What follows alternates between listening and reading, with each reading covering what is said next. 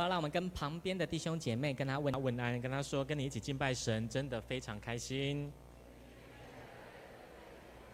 首先，我要邀请我们当中有没有第一次或第二次来到中山教会敬拜的弟兄姐妹，我要邀请你起立。好，请前后左右的弟兄姐妹跟他拱手问安就好。好，欢迎你们，欢迎。好，感谢神，让我们能够继续在他的面前能够敬拜他。特别昨天我看到一个新闻，他在讲说南部的那个水库，一个最大的水库叫做曾文水库，在嘉义，在台南那边。昨天有在山区的时候有降雨了，我们最近都很缺水，而台北只有一点点雨水，所以我们持续的祷告，求神能够赐下雨水给我们。哦，南部已经有了，我相信北部也一定有。所以这个时候，好不好？让我们拍手，将荣耀归给上帝。感谢神垂听我们的祷告。我们教会的礼拜三的祷告会晚上都在为这件事情祷告。我也相信全台湾的教会都在为雨水这件事情祷告。而最近我今天看了新闻，那一个梅雨季节要来了，哦，所以感谢神，我们的祷告是大有能力的，好不好？跟旁边说，你的祷告是大有能力的。今天我要跟大家分享祷告的信息，祷告的主题。特别我们都知道，祷告非常的重要。问你旁边的人，你觉得祷告重要吗？好，你们都知道祷告很重要。来问他，你一天祷告多久？啊，怎么那么安静？好，不太敢说。我相信我们每一个人面对祷告这件事情，我们的理性上面我们都知道我们要祷告，可是实际上我们有没有做到，就要打一个问号。有祷告，可能你跟我说你祷告一分钟、两分钟了，还有人跟我说他骑机车的时候祷告。我不是说骑机车不能祷告，而是呢，你应该把你应该要祷告的时间祷告完了，你再机车再继续祷告，而不是你应该祷告的时间你没有去祷告，结果你只花时间在你的机车上面祷告。哦，我觉得上帝应该不会太想要听一个弟兄在骑机车，或者一个姐妹在骑机的时候跟他祷告。我相信，如果你是神的话，如果是你的孩子的话，你希望他骑他的脚踏车跟你祷告、跟你说话，还是呢，他好好的坐在你面前、跪在你面前跟你说话？来，第一个骑脚踏车的请举手。没有。来，想要他好好坐在你面前祷告的请举手。OK，好，感谢神，我们都一样。所以，既然是这样子的话，我们也需要好好的省察我们祷告的方式。到底有没有照着神的方式去祷告？祷告很重要，可是我们都常常做不到。我自己也是一样。我从我的基督徒的信仰生活以前开始，三分钟祷告，五分钟祷告，十分钟祷告，十五分钟。后来我才知道，透过一些信仰的前辈告诉我，你至少要有一个小时的祷告，两个小时的祷告，三个小时的祷告。所以，当我知道这件事的时候，我才知道，原来我以前的祷告观念是错误的。我相信这是你和我都会遇到的问题，因此我们需要学习回到神的面前，让我们知道我们到底应该要怎么祷告。美国有一个宣教师，哦，他叫做 Greg。我们看一下 PPT，这个宣教师呢，他在美国创办的一个机构，这个机构叫做 Dare to Share。他是这个事工的创始人、执行长，是一个青年的事工。他曾经呢看到很多基督徒的信仰生活以后，他发现基督徒常常会用十个借口来逃避祷告。他会用十个借口来逃避祷告。他说，而且他针对这十个借口有一些回应，有一些回应。他说呢，第一个常常会听到人说的借口是什么？他会说：“我相信这是一定是你的借口。”他说什么？我实在太忙了，我实在太忙了。可是呢，这个宣教师他怎么回应？他说：“耶稣的事工行程也相当的忙，但是呢，他仍然花时间在神的面前祷告。特别遇到大困难的时候，他更花更多的时间祷告。当他要上十字架的时候，在克西马尼园的时候。”他整夜在祷告，他的门徒祷告到睡着，就把他叫起来，叫了两三次。因此他知道祷告的重要性。所以这个宣教师跟我们说，他常常听到很多教会的信徒们都会说：“我实在太忙了，所以我没时间祷告。”再来第二个借口，他说什么？他说：“我不知道要怎么做。”而这一个宣教师他这样说：“他说你只要把神当成朋友，用跟朋友说话的方式与他交谈就可以了，与他交谈就可以。你可以把他当做你的家人一样，父母亲一样，跟他交谈说话就好。”这个是第二个借口。再来，他说第三个借口是什么？他说呢，很多人都认为他的祷告起不了作用，起不了作用。而他这样回应，他说从圣经里面看得到，耶稣跟初代教会的人的看法不是这样。他们相信祷告，神会帮助他们胜过困难。再来第四个借口是什么？他说，很多人认为祷告只能改变我自己而已。而不是我周遭的环境，我周遭的情况，因此他就不祷告。可是这个宣教士他这样回应，他说：“谁说的？他说祷告对两者都会带来改变，会改变自己，也会改变环境。这是圣经里面所教导的。再来第五个，第五个借口是什么？他说很多人认为我的祷告好像不动听，好像你在祷告的时候，旁边那一个人他的祷告多么的华丽，非常的好听。”非常的属灵，我跟你说，好，这样祷告很好。可是呢，那并不是上帝完全想要我们做的。他要我们所做的是从心里面真实的祷告。当你最基础的从心里面真实祷告了以后，你再用华丽的祷告词祷告，神会更加的开心。而这一个宣教士他怎么回应？他说：真正的祷告是内心与神的对话。他说：“祷告不是演讲比赛，比赛不是，亲爱的老师，亲爱的同学，大家好。我今天的题目是基督徒不常祷告的十个借口，不是这样的。他说，祷告是内心与神真实的对话。你跟你的爸爸讲话的时候说，爸爸，我今天要跟你讲话的题目是 基督徒不祷告的十个借口吗？不会，是真心的祷告，不是演讲比赛。”再来，这个宣教士他说第六个借口是什么？他说很多人他都常常讲，我宁愿读圣经就好，我不想要祷告。可是呢，这一个宣教士他说两者缺一不可。这也是圣经的价值观一直告诉我们的，不是读神的话而已。读神的话很简单，你把它读过去，就算没有懂也没关系。可是祷告呢？祷告你要真实的从心里面向神倾诉你的心情。这是需要花时间、需要花心思，是需要预备的。可是我们很多人就想要把祷告、把教会的属灵生活、信仰生活当做麦当劳一样，我想要赶快看一看，我就赶快去上班。不是这样的，祷告可以帮助你跟神的关系更深入、更紧密。就是这个宣教士说的第六个借口。再来第七个借口，他说什么？他看到很多人能跟他讲说，神并不看重我。而这个宣教士他回应的非常的有趣，也是我常常可能会回应的话。他说：“是的，没错。特别你根本不想要跟他建立关系的时候，他更不想要看重你。”他说：“是的，特别是你根本不愿意跟他说话的时候，他更不想要看重你。”他说：“从现在开始改变吧。”再来第八个借口是什么？很多人会觉得那一种感觉很奇怪，好像跟空气说话。好像在那边发了神经病一样，我干嘛在那里自言自语？可是宣教师他怎么说？这个宣教师说，凤梨的皮也是这样。他说，凤梨的皮看起来也很奇怪，可是里面的味道却很好。最近我们教会有一个弟兄送了送了牧者团队一箱凤梨，不是整个团队吃一箱，是一个牧者的家庭吃一箱。我最近吃了六只的凤梨。我的舌头快要破皮了，可是感谢这位弟兄送我们家凤梨，因为我们家的小朋友超喜欢的。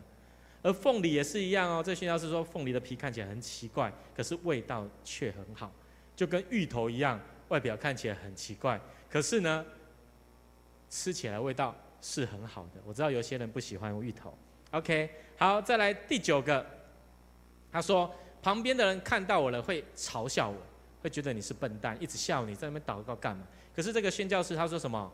他说马太福音第五章十一节到十二节告诉我们，这样做是有福的，因为这段经文在记载，有人因着耶稣的缘故被逼迫、被耻笑的话，这一个人是有福的。来，跟旁边说，你被人耻笑是有福的。你们好像很喜欢被耻笑，这句话怎么那么大声？OK，这是第九个，最后一个。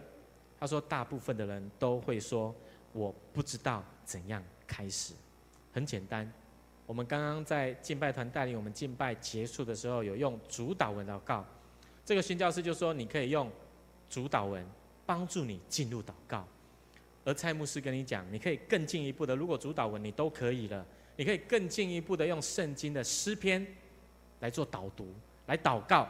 因为诗篇的话语是很多的诗人，还有大卫等等的这一些我们信仰的前辈，把他们的祷告词写在诗篇的当中。所以你不会祷告，就从诗篇开始，神会帮助你胜过这些困难。亲爱的弟兄姐妹，这就是我们基督徒。不常祷告的四个借口，我相信是你跟我常常会遇到的。而这一些借口呢，你可以发现，它根本没有办法帮助我们与神建立关系。所以在这一个借口的过程当中，你要知道，这是魔鬼撒旦的诡计。他要在你的身边跟你说，你就是这么忙，你就是不知道怎么样开始，就是有人会笑你。这是什么？魔鬼撒旦给你的谎言。你要胜过那一切的谎言，你才有办法突破，而你的属灵的生命才会成长。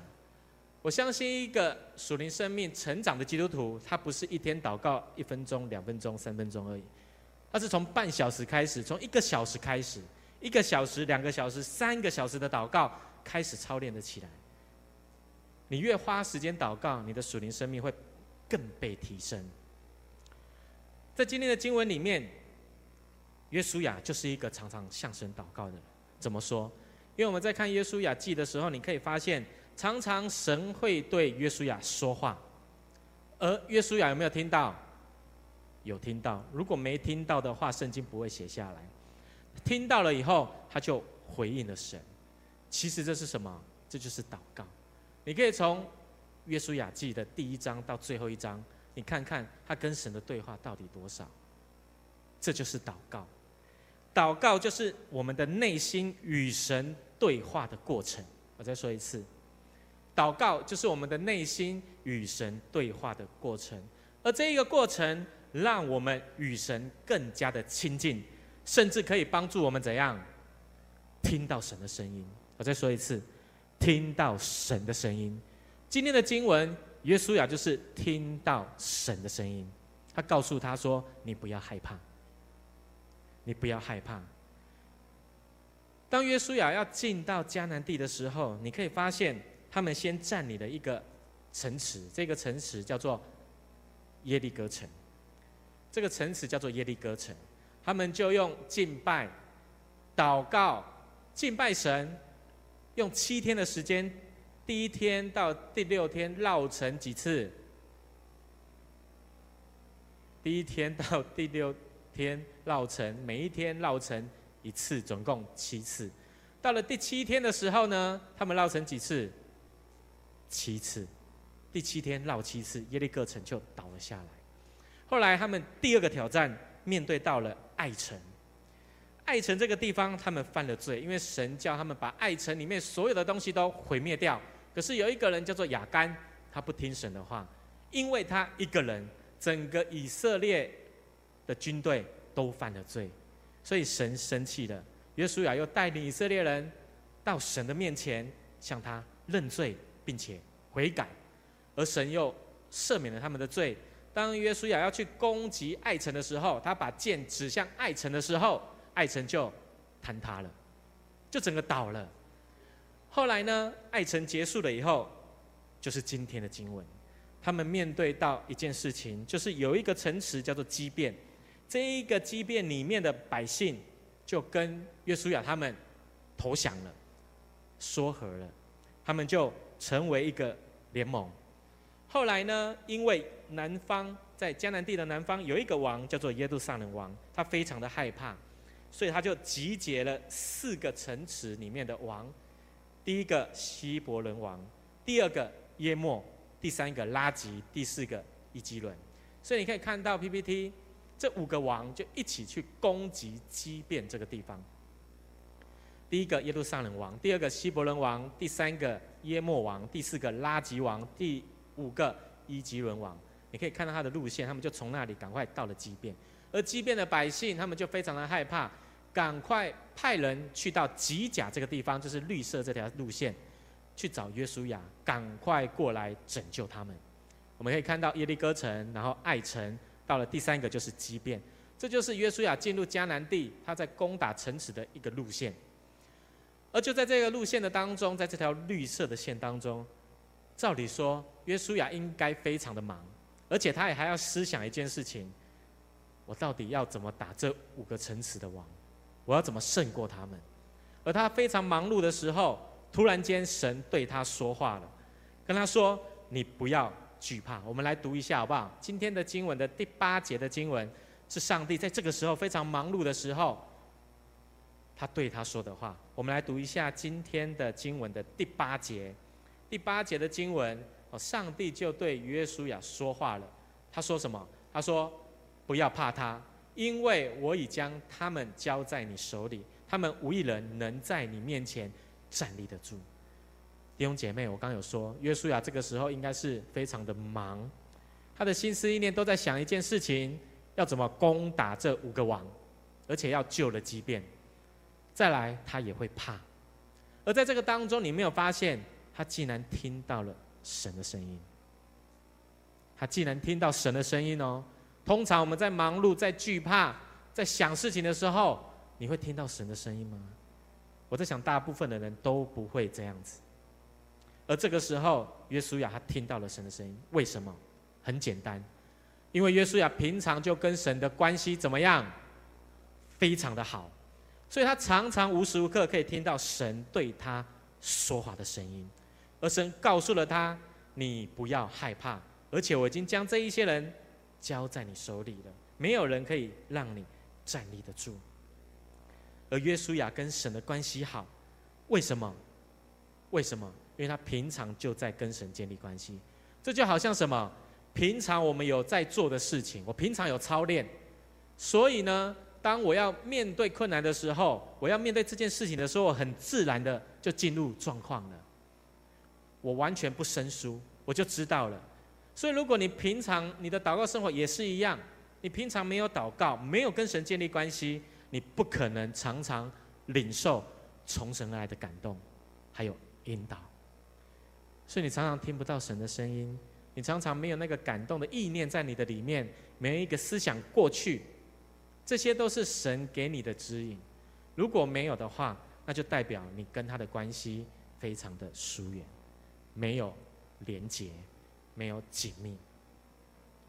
约书亚这个名字是希伯来文，而他的希腊文的名字呢，就是耶稣。所以旧约的约书亚就是新约的耶稣，而这两个名字都有共同的一个意思，就是拯救者。耶和华是拯救。所以你可以发现，从耶稣的教导里面，你可以发现。约书亚和上帝的关系就像耶稣的教导一样。我们来读一下，我看一下我的 PPT。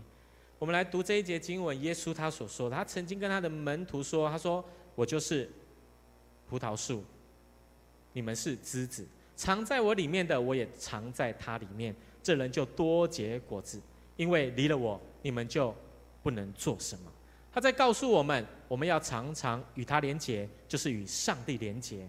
而接下来他说：“如果你们没有与我连结的话，就像那一个树枝枯干了，就会被人拿去丢在火里面烧。”再来第七节的经文，他说：“你们若藏在我里面，我的话也藏在你们里面。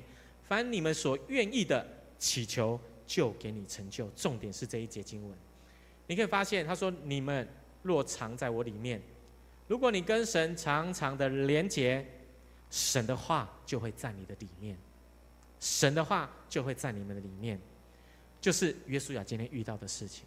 他跟上帝常常连结，所以神的话现在出现了，在他的心里面对他说话，指引他前面的道路。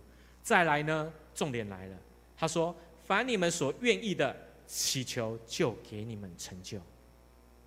他说：“凡你们所愿意的，祈求就给你们成就。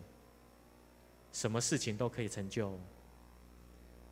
关键是什么？前面的你有没有与神连结？再来，神的话有没有在你的里面？神的话有在你的里面的话，我相信你所求的不会随便乱求，不会妄求。所以耶稣才会很勇敢、大声的说：‘凡你们所愿意的，祈求就给你们成就。’意思是什么？连结要祷告。”意思是什么？你要读神的话，神的话才会在你的里面。而在这一段经文里面，你可以发现三件事情：第一个，你要跟神连结；第二个，神的话就会在你的里面；第三个，你所祈求的就会给你成就。所以约书亚这个时候，他常常与神连结，神的话也对他说：“你不要害怕，我会把他们交在你的手里。”再来第三件事情就是什么？他所祷告的就会成就，就是等一下我们要看的经文，他到底成就了什么？这个是什么？就是连结。来跟旁边说连结，你一定要好好连结。去年我们的比喻团契有一个亲子讲座，亲子讲座的这个讲师就教导我们，他就说家庭要幸福，一定要做到一件事情，就是呢，夫妻两个人幸福，家庭就幸福。所以夫妻两个人的关系如果是连结的，你的家庭就会幸福。关键是夫妻。不是孩子，关键是夫妻。我再说一次，夫妻两个人的关系只要好，家庭就会幸福。而那个时候，讲师教导我们要做一件事情，他说：“你一定要在你的家里，丈夫跟妻子两个人坐好沙发时间。沙发时间，他说你需要分别一个时间，两个人建立关系，关系更紧密，然后你们就可以连结。而我跟我的牧师娘就照着去做。”我们常常在沙发时间的时候分享彼此的想法，还有我们彼此的意见。而当我开始这样子做的时候，我发现一件事情很奇妙，就是我开始越来越了解我的牧师娘心里脑中所想的。而这些话常常会让我一个人的时候不断的出现在我的心中，在我的脑中不断的出现，不断的出现，一直搅扰我，而不是一直提醒我，提醒我，然后。当我知道这些话的时候，我知道我应该要怎么做。所以，当我这样子做的时候，我发现一件事情：当我的牧师娘知道他的话常常在我心中的时候，很奇妙。当我为他，当我请他为我做事情的时候，他都是非常喜乐的，而不像以前心不甘情不愿，把我的衣服洗一洗，把我的袜子洗一洗就丢在地上，你自己掉，不是。当我开始知道他所想的事情了以后，而他也知道我知道他所想的，我跟他说什么，他就很喜乐的去做。亲爱的弟兄姐妹，这个就是连结。我们的身边那么多人，都是人，为什么我要特别跟我们的另一半连结？我为什么不跟我的爸爸连结？我为什么不跟我的同事、同学连结？很简单，为什么你要花时间？在你的另一半的身上，有三个原因。第一个，感情，因为你爱对方，所以你愿意把时间花在对方的身上。第二个，有责任，因为你们结婚的时候有立约，就誓约。第三个，因为你们之间有生活，你们常常在一起，频率那么高，你怎么可能不跟他连结？还是你们同床异梦？他是你的。另一半，所以你应该要学习跟他连结，常常有心思意念的连结交换。第一个感情，第二个责任，第三个生活。而我们与神的关系也是一样，在圣经里面常常很多的先知比喻，我们跟神的关系就是什么？就是夫妻。而我们应该要学习跟神建立关系。我们为什么要跟神建立关系？第一个一样就是感情。神先爱我们，所以我们要回应对神的爱。我要花时间在他身上，所以我要花时间在他身上祷告。第二个有责任，因为我们洗礼成为基督徒，你有在神的殿立了洗礼的约，服侍教会，过一个好的基督徒应该要有的信仰生活。再来第三个，我们常常生活，神的圣灵无时无刻与你同在，帮助你，带领你。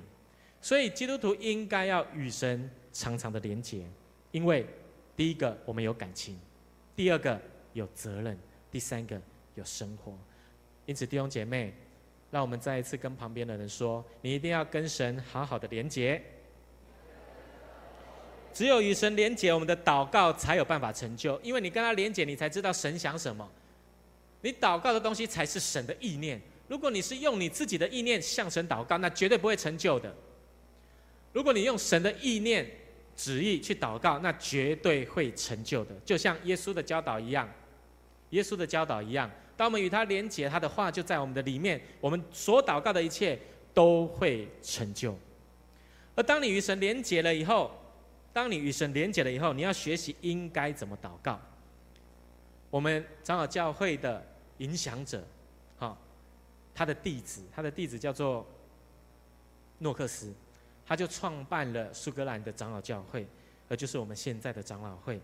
加尔文他曾经有一个教导，他说祷告不能缺乏纪律。他说，除非我们每天定下祷告的时间，否则我们很容易会把它。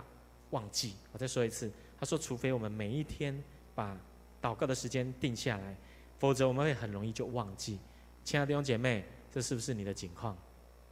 所以你要把固定的时间定下来，好好的向神来祷告。特别他教导了基督徒那时候的信徒四个原则。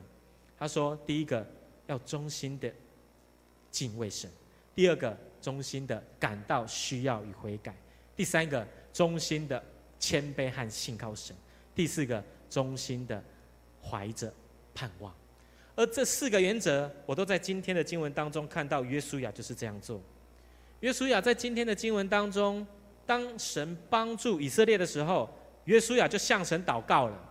在十二节的经文，约书亚很有信心的祷告，而且他所求的是超过我们理性的事。他说：“神啊，请你听我的祷告，让日头停在基遍。”让月亮停在亚雅仑谷，停在那个地方。亲爱的弟兄姐妹，约书亚为什么敢这样祷告？他不是头壳坏掉，他不是随便祷告，因为他知道神会帮助他，他敬畏他的神，他知道他的神是有力量的，连让时间停止在那里都有可能发生，所以他敬畏他的神。再来第二个，经文告诉我们要感到自己的需要，而且悔改。约书亚之前在爱城的时候，就带着所有的以色列人在神的面前认罪悔改，并且他们知道他们需要神。而在那个时候，当他们悔改了以后，当他们知道他们需要神的时候，神就垂听他们的祷告。第三个，忠心的谦卑和信靠神。当约书亚悔改了以后，他就完全的信靠神。约书亚在那个时候敢向神祷告说：“让时间停止吧。”原因就是他完全的信靠神，他知道不是靠着他自己的能力，所以他需要祷告，他需要谦卑的在神的面前祷告，不是靠自己的力量。再来第四个，加尔文说要衷心的怀着盼望。特别呢，他说这个衷心的怀着盼望，就是我们确信祷告蒙应允，这不是出于自己，而是圣灵做工在我们的身上。他说信心与盼望能战胜恐惧。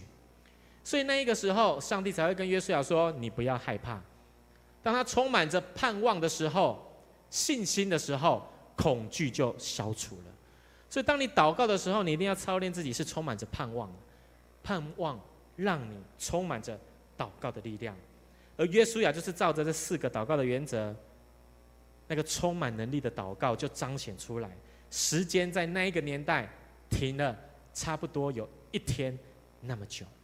可是你可以发现，有很多的人，甚至是基督徒，都会觉得这只是圣经故事，而且是圣经的神话故事，就好像盘古开天一样，是神话故事，不是真的。连基督徒也很多人都这样认为。可是你知道吗？我要跟你说，这是真实的事情。有一个牧师叫做大卫包森，非常有名的牧师，他曾经这样子分享。他说有一个人，他的名字叫做 Hilda Hill。他曾经是美国一个引擎公司、科蒂引擎公司的总裁，他也是美国太空计划的顾问。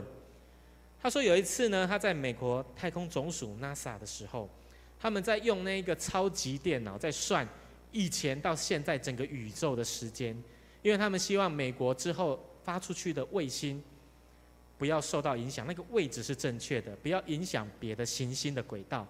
结果他们电脑跑到一半的时候，那个红灯一直闪，一直闪，他们就找人来检查，结果发现没有问题，很正常。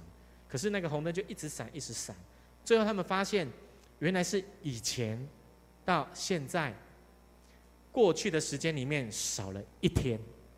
后来他们找不到原因，他们当中有一个小组的组员，小时候有在主日学，他就说啊，他想到了，小时候在主日学的时候，主日学老师有跟他讲过一个太阳停止的故事。你看，在主日学才会讲太阳停止的故事，然后他们就说真的吗？可是他们又找不到别的方法，他们只好把圣经拿出来翻，拿出来翻，结果就翻到了今天我们所读的经文。他们就看到了今天所读的经文，就他们就用电脑算了一下，就他们发现今天的经文里面少的那段时间放进去以后，因为电脑他说是少了一天，可是最后算出来的时间是二十三分钟，二十三个小时又二十分钟。后来他们仔细看经文，原来经文说约有一日之久，他没有说一天，所以少了四十分钟，少了四十分钟的时间。结果他们这一个组员呢，又再去翻了圣经，他突然想到，哇，主日学老师又讲了一个神话故事，而这神话故事在哪里？在列王记下二十章的时候，有一个南国犹大的王叫做西西家。西西家生病了，他就向神求，求神延续他的寿命。后来呢，西西家就透过以赛亚，因为上帝差派了以赛亚，以赛亚就跟他说：“上帝听了你的祷告，他说耶和华必医治你。”然后西西家就跟上帝祷告说：“耶和华必医治我到第三日。”这是以赛亚说的。然后他就跟神求说：“你可不可以给我一个兆头，给我一个预兆，让我知道？”你真的有延长我的寿命。后来，以赛亚他说：“耶和华必成就你所说的，这是他给你的兆头。你要日的日影向前十度呢，还是向后退十度？这个是那个年代在看时间的一个器具。而西西家王他很聪明，他说让日影向前十度很容易，可是向后十度很困难。他就跟神这样祷告，而。以赛亚就跟他讲说：“神听了你的祷告，耶和华就把亚哈斯这一个王的这一个日旧吧，这一个看时间的东西器具的日影退后了十度。亲爱的弟兄姐妹，退后十度代表什么？时间往后倒退，就好像你在看 DVD 的时候倒退一样。往后倒退简不简单？不简单。神成就了，而这十度，他们算了一下。”刚刚好就是二十分钟。后来呢，这一个太空总署的这一个总裁，他就把这个记录记载在美国太空总署的 NASA 的记录当中。后来这个大卫包森他讲完了以后，他就说：“信不信由你，这是美国 NASA 的记录。”亲爱的弟兄姐妹，这一个故事，这一个例子，特别是这个大卫包森说的这个例子。我在网络上面看了很多，虽然有很多的争议，有人说那个是假的，有人说找不到这一个人，可是我要说的不是这件事情是真的或假的，我要说的是，我们的上帝既然创造了这个天地，他没有能力把日头停止在那个地方吗？绝对有能力的，他创造了这个天地，他要把它毁灭也可以，还要把它毁灭也可以，所以，亲爱的弟兄姐妹。我相信的是，不管是什么超自然的事情，当我们愿意来到神的面前操练祷告，勇敢的把祷告说出来的时候，神的能力就会透过我们的嘴彰显出来。而那一个源头是上帝，我们是那一个源头的工具。神要透过我们彰显他的能力。而圣经所记载的，你不相信这是神的能力吗？约书亚记记载了。列王记下二十章也记载，加起来刚好一天，哪有那么刚好的事情？暂且不管这是真的或假的，可是我相信，圣经里面所说的是真的。是真的。如果我们的祷告没有能力，这个信仰没有办法帮助你，帮助你胜过这个世界给你的困难。这个世界都在理性的当中，而我们的神是超越理性的神。我相信弟兄姐妹，你会来到教会，绝对是你经历神。而约书亚在那一个年代可以经历这么大，那是因为什么？他敬畏神，他谦卑的知道他的需要，他悔改，再来他信靠神，他对神有盼望。他向神祷告，神的神迹奇事就彰显在当中。而我们需要学习，照着加尔文教导我们祷告的方式，让我们知道神的旨意，让我们知道我们要与神连结。与神连结的时候，神的话语就会在你的心中，而你要透过耶稣基督的名向神来祷告。你祷告会有能力，能力会彰显出来，不是因为你的缘故。而是因为你祷告的最后那一句，我这样祷告是奉靠耶稣基督的圣名，阿门。你所祷告的是靠着耶稣基督的宝血所祷告的，因此我们来到神的面前，我们需要盼望这样的信心放在我们生命当中，透过祷告彰显神的能力。弟兄姐妹，让我们最后跟旁边的人说，你的祷告绝对是有力量的。弟兄姐妹，这个时候让我们一同起立。我们需要来到神的面前操练祷告。你所读的圣经，这些信仰的伟人祷告的东西，都会发生在你的身上。这是对神充满盼望，也是信靠神应该要有的生命。而你现在面临到什么样的困难？可能身体有疾病，可能家人的关系遇到困难，但是这一些都没有比让时间停止在那里。还要困难，而神既然可以成就那样的事，而你呢？你需要做的是什么？与神连结。与神连结的时候，神的旨意话语进入到你的心，你所祷告的就会是合神心意的。把你生命当中那一切旧有的思想，以前那一些的不正确的祷告生活的观念，所有都挪去，不要被。这个世界魔鬼撒旦给我们的谎言捆绑住，被他绑住。你要奉耶稣的名砍断那一切的枷锁。我们的祷告，我们的信仰是超越理性的，是超自然的。因此，当你开口祷告的时候，绝对是有力量的。如果你没有信心，那你可以不用当基督徒，因为当基督徒最基本就是你要学会祷告。你若不会祷告，神的能力不会透过你。彰显出来，神也不会因此得着荣耀。让我们来到神的面前，闭上我们的双眼。